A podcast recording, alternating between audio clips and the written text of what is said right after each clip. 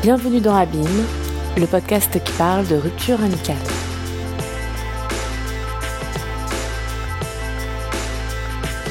Épisode 5 Laura.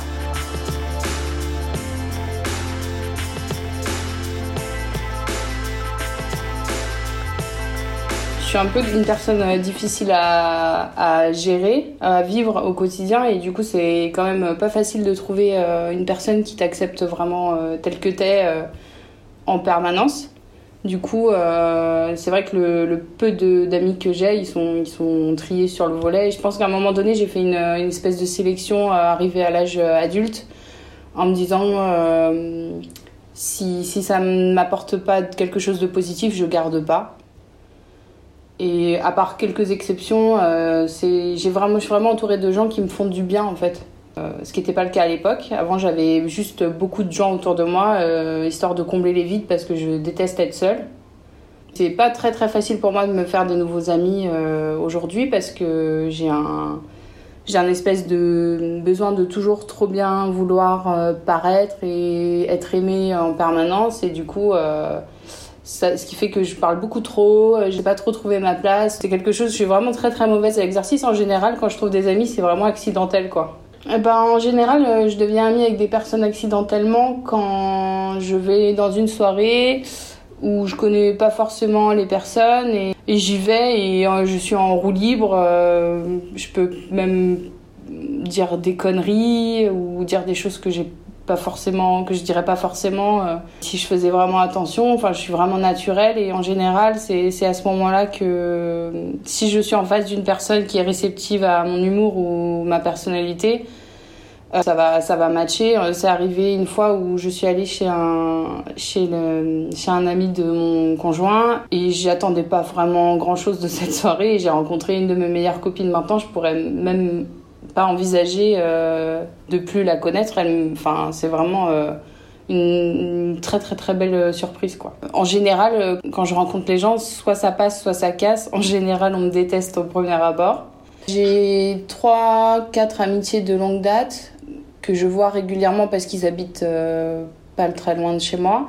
Il y en a certaines avec qui j'ai gardé contact, mais j'ai effectivement pris des distances parce que j'estimais que c'était un peu forcé euh, le le il y avait beaucoup d'entretiens en fait et, euh, je trouvais que c'était pas euh, ça en valait pas forcément le, le, coup. En fait c'était juste beaucoup de politesse.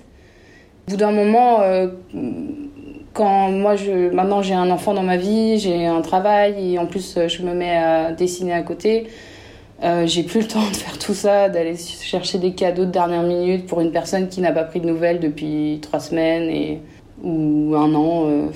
J'essaye de me focaliser sur ceux qui sont importants et qui, comme je disais tout à l'heure, euh, me font du bien, puisque de toute façon, j'ai besoin d'avoir d'avoir des moments où je me détends et j'ai plus envie de faire j'ai plus envie de broder pour faire plaisir quoi.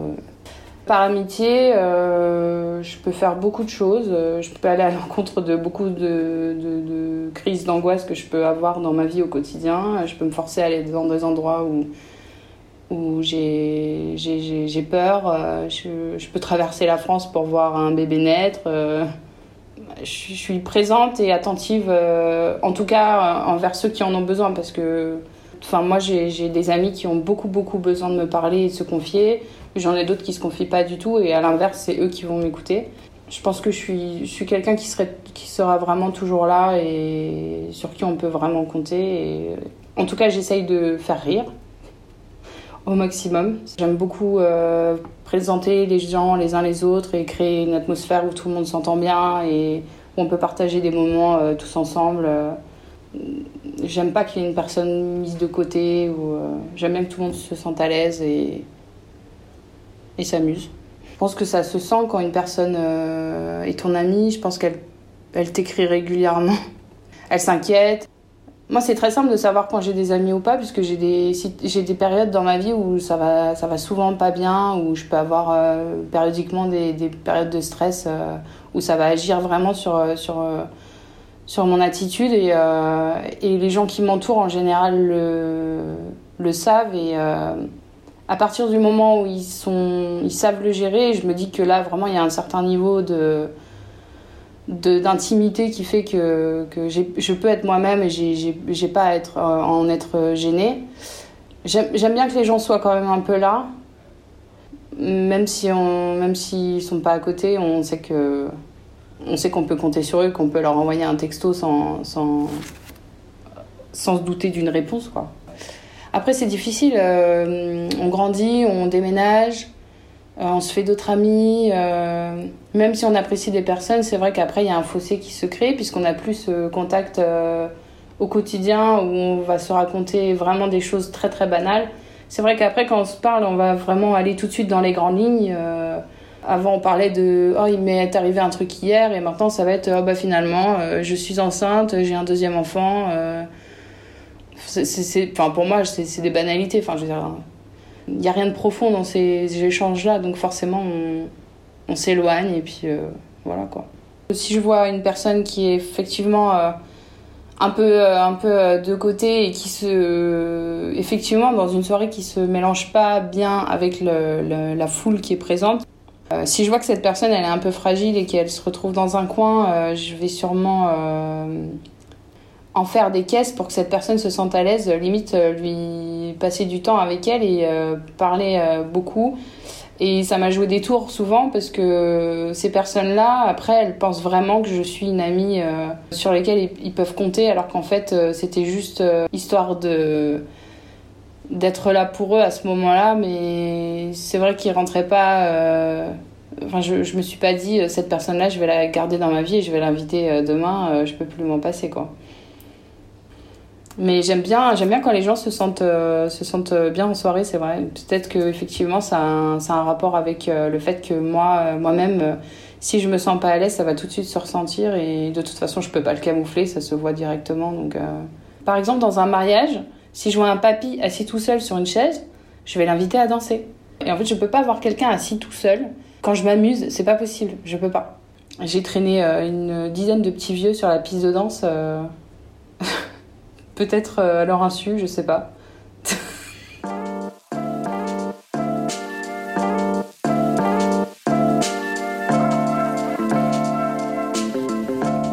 J'ai rencontré mon amie en CM1 à la rentrée des classes. Elle est venue vers moi, elle a posé son manteau à côté du mien, puisqu'on devait mettre nos manteaux sur des porte-manteaux euh, avec euh, nos prénoms écrits dessus, et on était côte à côte. Du coup, elle m'a dit Coucou,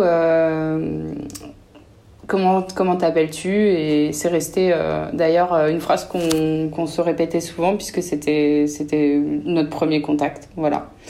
Euh, ensuite on s'est assis côte à côte dans la classe et on est rentré l'une chez l'autre et le lendemain rebelote on s'est remise à côté et ça a été dans la continuité. En tout cas cette amie là elle avait une vie assez particulière. Ses parents ont eu quatre enfants elle avait une grande sœur, un grand frère et un second grand frère qui est mort euh, de la mort du nourrisson, donc euh, tout petit. Quand son grand frère est mort, donc euh, mon ami n'était pas né, sa maman a très très mal vécu le décès de son, de son troisième enfant et du coup a complètement son cerveau, elle l'a débranché quoi. Elle, elle est passée d'une personne normale à quelqu'un complètement fermé dans une bulle. Elle était dans, sa, dans ses pensées et c'était très très difficile de capter son attention. Du coup, elle était plus du tout capable de s'occuper de ses enfants et malgré tout, son mari est parti. Il l'a laissée avec euh, deux enfants. Et ce qu'il ne savait pas, c'est qu'elle était enceinte de mon ami. Donc, euh, quand elle est née, euh, elle était vraiment euh, voilà, dans, un, dans un schéma familial qui était vraiment pas simple. je pense qu'on s'est retrouvés aussi parce que moi, de mon côté, bizarrement, j'avais une grande maison avec un frère, une maman, un papa, un chien et un grand jardin. Euh, elle m'enviait d'avoir tout ça, euh, puisqu'elle avait complètement euh, l'opposé, mais on avait ça en commun. ayant un frère autiste, ma mère s'occupait de moi comme elle le pouvait, la pauvre, et j'avais un père absent, donc vraiment vraiment absent. Donc c'est vrai que elle ne voyait quasiment jamais son père. Donc c'était vraiment un point commun qu'on avait ensemble. Et, et du coup, je pense que ça nous a rapprochés le fait de, de se dire qu'on n'avait pas de papa. C'est bizarre, c'est glauque, mais c'était comme ça. Enfin, moi j'avais un papa, il rentrait tous les soirs, mais c'était pas du tout l'image du papa euh, qu'on aimerait avoir. On avait on avait aucune autorité euh, quand on était là-bas. On, on pouvait fumer des clopes, on pouvait boire du whisky, euh, on pouvait se faire des tatouages nous-mêmes. D'ailleurs, on l'a fait. On sortait le soir, des fois, jusqu'à 5 h du matin. Personne ne venait nous dire quoi que ce soit. c'était c'était la, la teuf, quoi. Il y a des moments où sa maman été contactée par l'école puisqu'il y avait souvent des soucis d'hygiène ou euh, ou des soucis euh, financiers. Par exemple, payer la cantine ou ce genre de petits détails qui faisaient que l'école contactait la maman et ensuite contactait les services sociaux. Et là, euh, mon ami se retrouvait souvent placé soit chez des inconnus ou soit dans sa famille loin. Et ça, c'était très, très, très, très dur pour, euh, pour elle. Et c'était très, très, très, très dur pour moi aussi, puisque je ne pouvais pas euh, envisager de ne pas la voir. C'était horrible. Je me souviens qu'une fois, euh, on m'a empêché de la voir. Et je me suis. j'ai pris une lame de rasoir et j'ai voulu me tuer, je me souviens. Ça paraît ridicule, mais pour moi, on était vraiment dans un, dans un, film dramatique. Quoi. Je ne je, pouvais pas me passer d'elle. Et je pense qu'elle non plus. C'était une sœur, euh, c'était. Enfin, c'était vraiment une, une, super amie. Quoi. Et du coup, euh, quand, euh, quand elle était loin, on, s'arrangeait toujours pour, pour se voir. Par exemple, les personnes qui l'accueillaient m'accueillaient aussi, du coup pendant les grandes vacances. Euh, ils ont été vraiment patients parce que c'était, c'était beaucoup d'organisation. Et puis des fois, sa maman revenait, elle allait mieux, elle suivait son traitement et du coup, elle pouvait revenir. Et ça, c'était trop cool. On recommençait notre petit train de vie euh, normal. Ce que j'aimais chez elle, c'est qu'elle était très, très, très drôle. Elle me faisait beaucoup rire et, euh, et puis surtout, elle avait peur de rien puisque, étant donné qu'elle pouvait faire tout ce qu'elle voulait, elle, elle, elle n'avait elle pas ce truc dans la tête qui disait ça, c'est peut-être une bêtise en fait. Et elle, euh, personne ne lui a jamais rien dit. Donc, euh, si on devait voler dans un magasin, ça lui faisait pas peur. Euh, si on devait sortir à 5 h du matin, ça lui faisait pas peur. Mentir aux parents. Je me souviens qu'une fois, on a... elle m'a demandé de mentir à ma mère pour, en lui disant qu'on partait avec sa grande sœur, qui était adulte à ce moment-là, en vacances. Sauf que sa grande sœur n'était pas du tout au courant. Et on a pris des billets de train avec la carte bleue de sa maman et on est parti 15 jours à Sainte-Maxime en camping. Euh, on avait, je crois, 14 ans. Et en plus, on a fait des rencontres euh, pas claires, quoi. Et quand j'y pense maintenant que j'ai un enfant, je me dis, mais c'est incroyable, quoi. Et j'appelais ma mère d'une cabine téléphonique et je lui disais, oui, oui, euh, tout va bien on n'avait pas de sous, donc on mangeait des boîtes de conserve. Euh, on n'avait pas de quoi s'acheter de l'anti-moustique, on s'étalait du citron sur les bras, euh, mais on, s'en est sorti. Et je crois que ma mère n'est même pas au courant de ça. Je crois que je vais jamais lui dire. Moi j'aimais bien parce qu'elle était plus grande que moi d'un an et elle était plus courageuse que moi et elle était elle était super euh, super cool du coup c'était je la voyais comme une enfin c'était une bad girl quoi comparé à moi. Euh, jusqu'à mes 19 ans, j'ai pas eu, euh, j'ai pas eu d'autres amis qu'elle en fait, puisque on était tellement, euh, tellement fusionnels et tellement, tellement tout le temps ensemble. C'était très difficile pour les personnes extérieures de venir et essayer d'être amies avec nous. Il y en a qui ont essayé et elles sont vite reparties puisque c'était pas possible.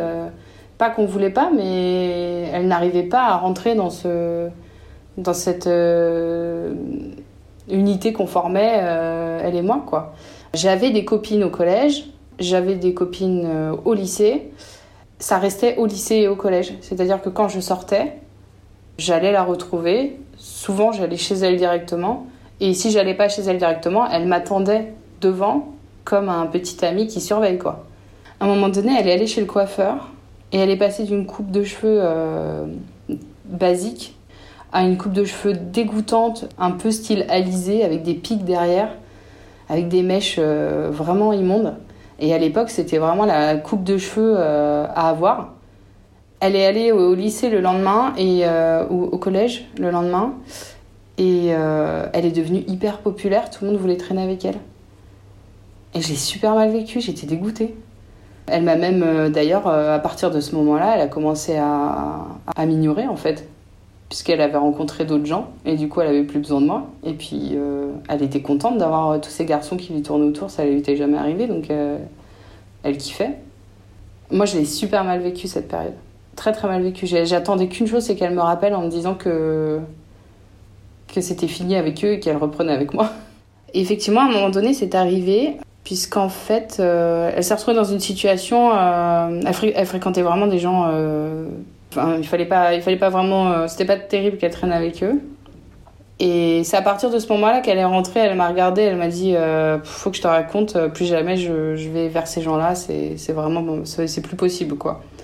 Moi, je l'ai un peu mal vécu parce que je j'étais hyper blessée, mais en même temps j'étais rassurée. Donc en fait, euh, j'étais vraiment, euh, j'attendais vraiment qu'elle euh, qu'elle qu'elle revienne et du coup j'étais très très contente de la retrouver et j'espérais que ça que ça dure. Je me doutais bien que c'était le début forcément d'une fin. Je l'ai senti par de petits détails. C'était pas forcément cet événement-là. C'était qu'à partir de ce moment-là, elle a commencé à me, reprocher, par exemple, mon fort caractère euh, elle a commencé à me, trouver des défauts qu'elle ne trouvait pas avant en fait. Et puis après, euh, bon, on a encore, euh, enfin, on a grandi. Et effectivement, moi, je suis partie. à un moment donné, je suis partie au collège. J'ai redoublé et aucun collège dans la région ne voulait de moi. Et entre temps, mes parents s'étaient séparés. Et du coup, mon père a accepté de me prendre chez lui, mais mon père habitait à une heure et demie de route. Et donc, on a été séparés encore une fois. Mais euh, étant donné que j'allais chez ma mère une semaine sur deux, on trouvait quand même le moyen de se voir, même si euh, ma mère refusait de la voir à la maison euh, pendant toute la période où j'étais là. finalement, elle acceptait puisque c'était de toute façon pas négociable. Quand je suis allée chez mon père, je me suis fait vraiment, vraiment des bandes de copains que j'adorais et j'étais vraiment très, très contente. J'ai vite ressenti le besoin de leur, de leur présenter cette amie-là. Elle est venue, on a fait euh, plusieurs soirées et elle s'est très bien entendue avec tout le monde. Et d'ailleurs, elle s'est mise en couple avec euh, un des garçons euh, qui faisait partie de mon cercle d'amis. Sauf que ce garçon-là, très rapidement, a estimé que j'étais une mauvaise fréquentation pour elle.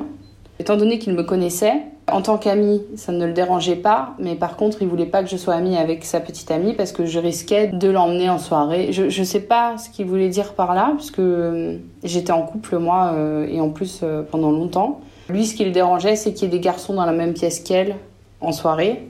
Et moi, j'avais beaucoup d'amis et notamment beaucoup d'amis garçons. Donc ça, ça le dérangeait beaucoup. Et puis peut-être le fait que je m'habillais de manière des fois un peu provocante, ça lui, pour lui, ça passait pas du tout. Euh, il était très très macho et il la voulait euh, que pour lui. Et donc, euh, elle s'est mise en couple avec lui. Ils se sont enfermés dans leur chambre et ça a duré un an comme ça sans que, sans que je puisse la voir.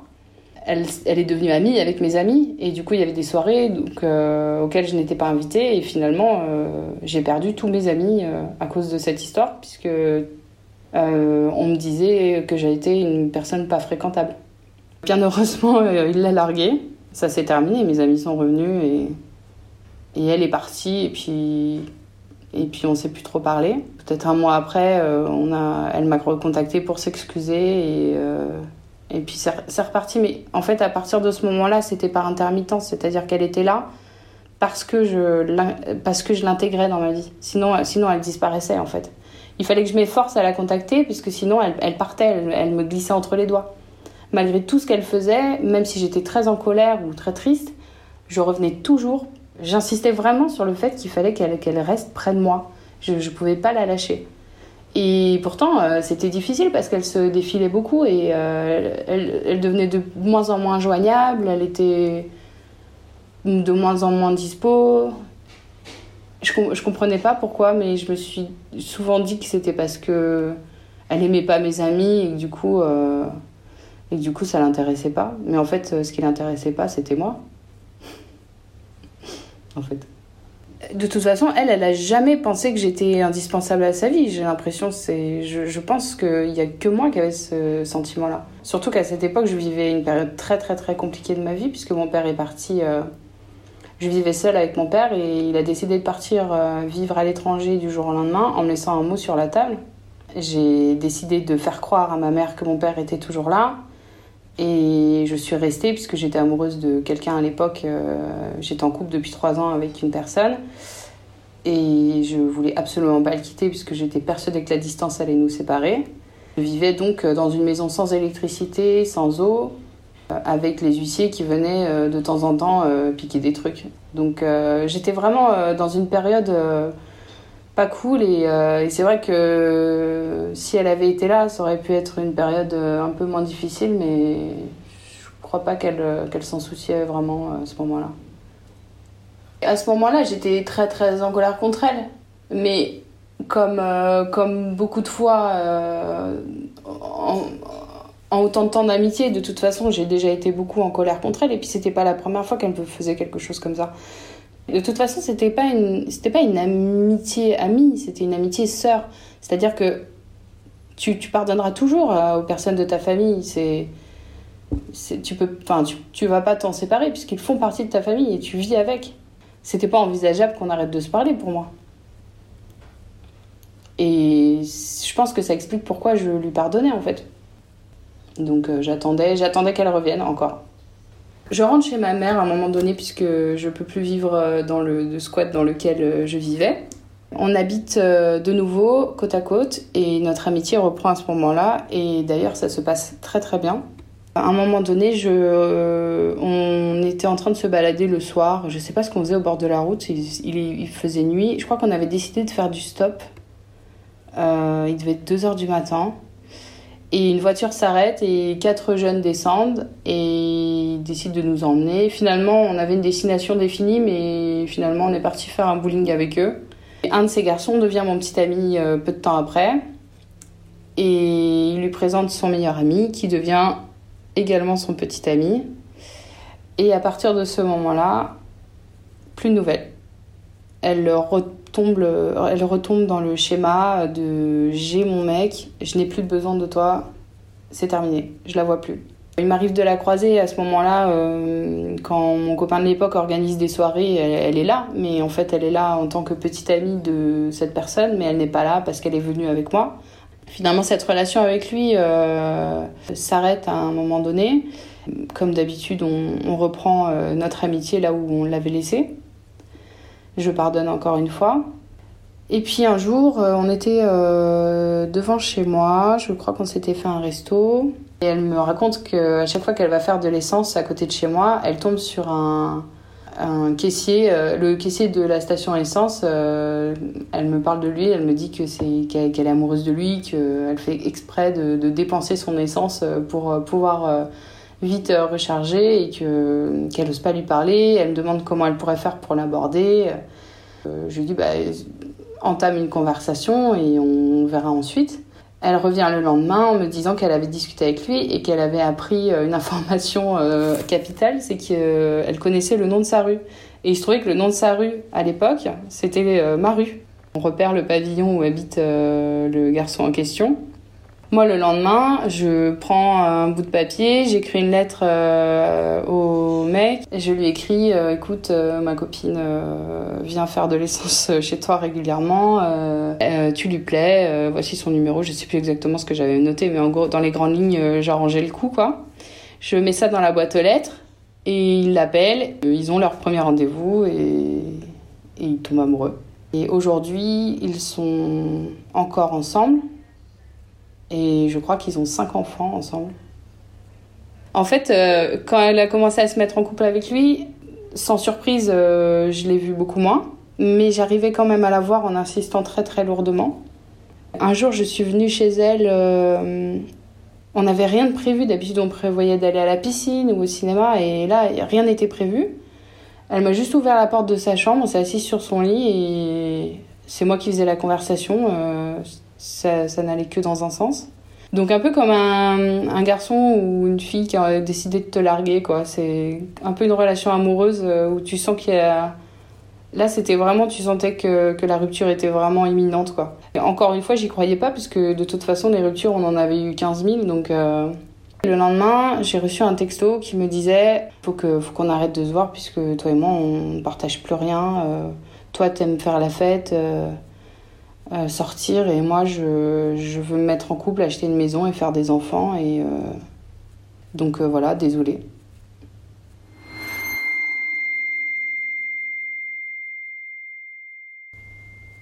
C'était c'était à mon travail, donc ça a été ça a été très difficile.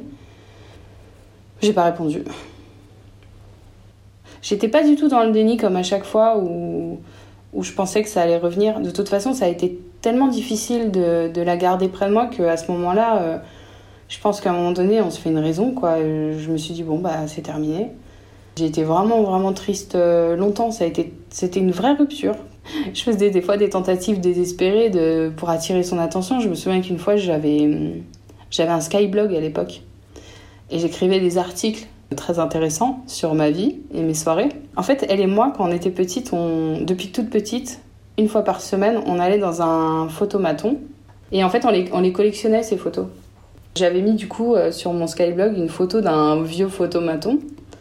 Et j'avais énuméré tous les souvenirs que j'avais avec elle. Euh... C'était un peu une tentative désespérée. Euh... Je lui avais envoyé le lien, elle l'avait lu. Je crois qu'elle avait même mis un commentaire, mais c'en est resté là. Ensuite, il y a eu le décès de mon chien. Je l'ai appelé sur le trottoir devant le vétérinaire euh, parce qu'on venait de le faire piquer, ou en tout cas ils étaient en train de le piquer. J'étais en crise de nerfs, mais là vraiment, euh, j'étais, vraiment sortie de... J'étais vraiment sortie de mes goûts, quoi. Je, je, j'arrivais pas à maîtriser, euh, je tremblais, je criais, je pleurais. et vu qu'elle l'a connu, et qu'elle l'a vu grandir surtout, je, je, voyais, je pouvais appeler qu'elle, puisque finalement, il y avait que elle qui le connaissait, mon chien. Tous mes amis ne le connaissaient pas. Il y avait, il y avait qu'elle qui pouvait être triste, en fait, qui pouvait partager cette douleur-là. Quand je l'ai appelée, elle était, elle était très froide. Elle m'a dit euh, Ah oui, euh, bah, désolé pour ton chien, euh, bon, bah, je te laisse, quoi. Je me suis retrouvée sur le trottoir à regarder le téléphone. Je me suis dit Ah ouais, c'est, c'est vraiment fini, quoi.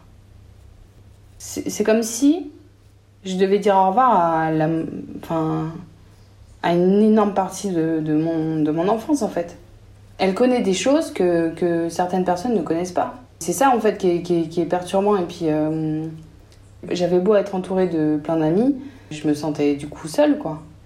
Parce que j'avais perdu, euh, perdu une sœur en fait. Donc je savais pas, je savais pas comment fonctionner euh, sans elle en fait. J'ai réalisé à un moment donné que, par exemple, elle me, elle, elle demandait jamais vraiment de mes nouvelles, elle s'en fichait vraiment à partir de ce moment-là. De toute façon, c'était terminé pour elle et je pense que ça la soulageait. Euh, sauf qu'un jour, elle a vu sur Facebook que j'avais un enfant. Et là, euh, c'est comme si j'étais devenue intéressante à ses yeux, euh, finalement. Je pense qu'elle s'est dit, ça y est, on va avoir des choses à se dire, quoi. Sauf que ça m'intéressait pas de parler d'enfants. De, de, toute façon, moi, je me définis pas par mon enfant. Je me définis pas en tant que mère. Et puis, je fais encore des soirées, quoi il y a, eu une tentative de rapprochement à ce moment-là, mais, pas redevenons amis. Hein. ce serait cool que tu viennes à la maison rencontrer mes enfants. Ou... Je l'ai jamais fait, je le ferai jamais, je pense. De toute façon, je peux comprendre que qu'elle avait envie de, de vite rencontrer quelqu'un, vite s'investir dans une relation pour vite partir de chez elle et vite créer la famille euh, parfaite qu'elle euh, n'a pas eue euh, c'était pas incompatible de m'avoir à côté, en tout cas.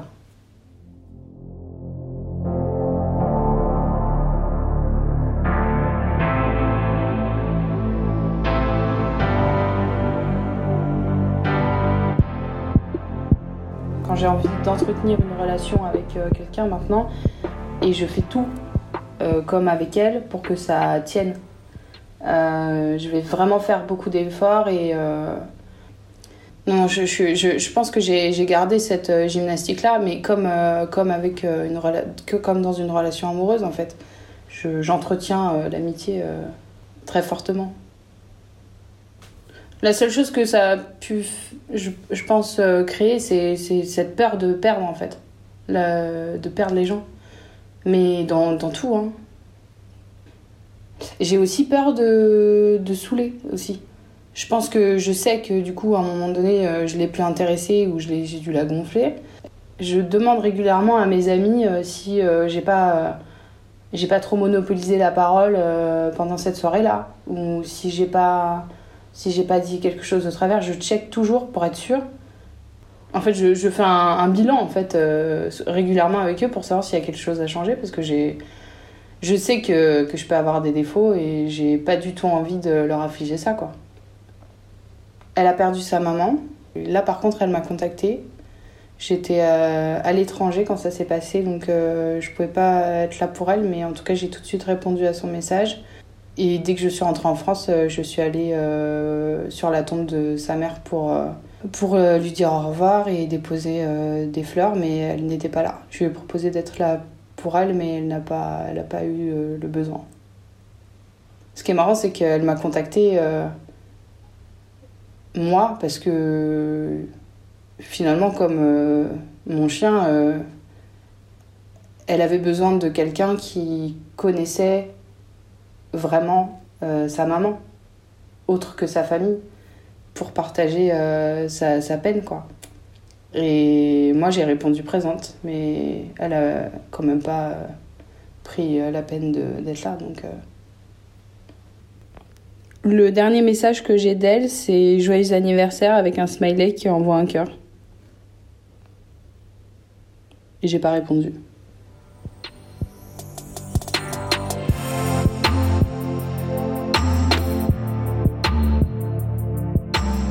C'était Abîme. À très vite pour le prochain épisode.